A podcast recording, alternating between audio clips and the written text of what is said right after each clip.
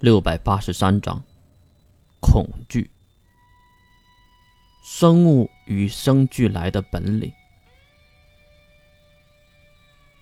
扯开行动不便的连衣裙，向后跳去，看着扑面而来的巨剑，月连忙再次躲避。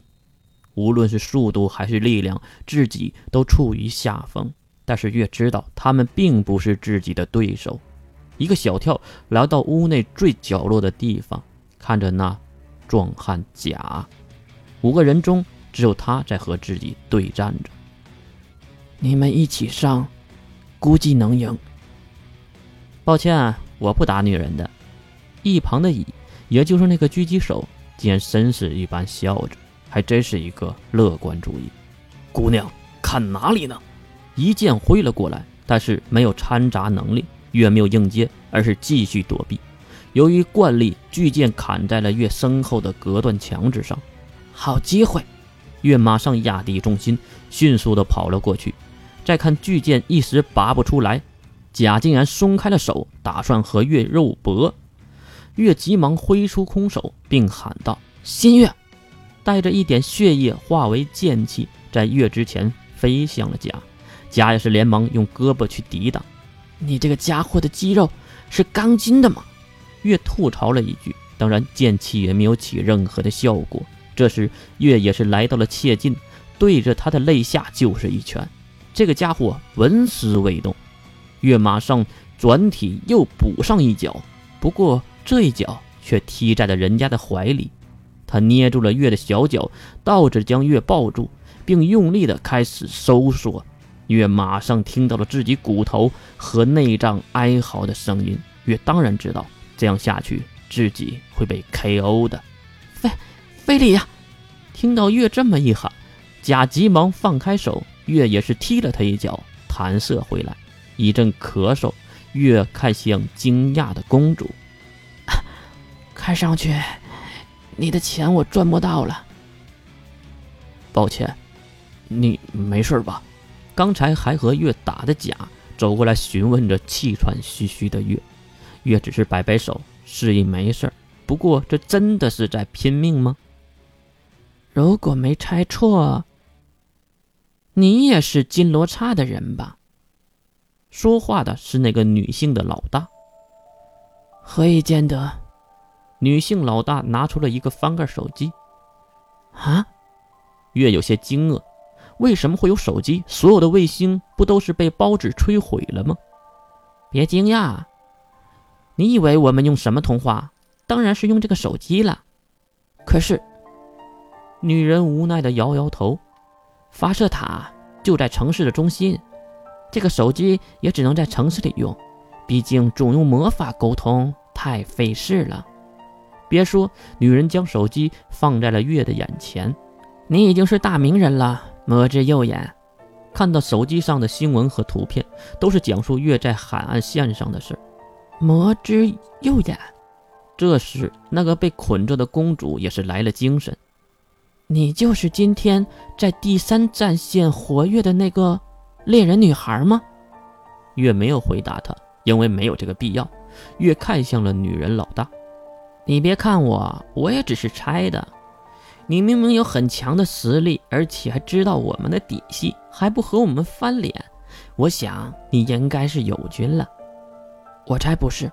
一旁的甲马上回答：“不，从你战斗方式就知道，你是高维度的能力者。你提防的都是细节动作，而我们低维度的，都只观察致命攻击。”越感觉到这群家伙果然不一般。刚才袭击魔法护卫的时候就发现了，打三维就犹如打小朋友一样。好。就当做我是你们的友军吧。那我能问一下，为什么绑架公主呢？越看向公主，而且这个公主长得还算说得过去。走上前来，越低下身，仔细观察了一会儿。你父亲是银龙。公主点点头。那你也能变龙？公主尴尬的摇了摇头。龙种只有男性才能变化。而且，能力必须达到四维才可以。我只有二维的能力，而且还是炼金术的炼药师。月不由得摇头，还真是个有趣的公主啊！毕竟现在的状况自己都有点懵，这个公主也有点冷静过头了吧？唉，来说说吧，老大。坐在了公主的身边，转头看向女人老大，他放下了手中的手机。你听完可能会被灭口的，你确定要听吗？那还是算了吧，因为。月的话还没有说完，门铃竟然响了，大家马上警戒了起来。月蹦了起来，拿起一旁的太刀。月，你去。月放下了法诺伊，整理了一下心情，迅速的跑到了二楼的玄关。请问，你找谁？请开门配合一下。刚才邻居报警说你家发生了很大的动静。月真想吐槽，还真是远亲不如近邻呢。打开了门，门口是一个普通人，两个魔法师装扮的能力者。啊，请问，呃，警察装扮的男人看到月露出裙子外的腿，还有印的蓝色月亮的内裤，显得有些尴尬。月当然忘了刚才和假战斗的时候，连衣裙的裙子被自己撕开了。呃，请问，请问你们家？在装修，警察都不知道把眼睛该放在哪里了。呃，那个，呃，还请稍微的早一点啊。呃，毕竟现在是晚上了，会会扰民的嘛。警察刚要转身，又有三个人走了过来，一个强壮的中年男性，一个丰满的女人和一个矮小的女孩。哼，魔之右眼的家里，大晚上的还装修吗？这个人马上露出了自己的能力，竟然是侍卫的。月立马摆出了防御的姿态。法诺伊，月伸手喊着法诺伊的名字，法诺伊也是迅速的飞到了月的手中。警察看到这个情况，马上带着两个魔法师闪到了一边。知法犯法，罪加一等啊！我可爱的猎人小姐，说吧，你们绑架我的女儿。出于什么样的目的？这一句话就让月愣住了。为什么不是放了我的女儿，而是问目的呢？难道……马上回头看去，房顶被一阵爆破炸开，一个女孩跳了出来，正是刚才的公主。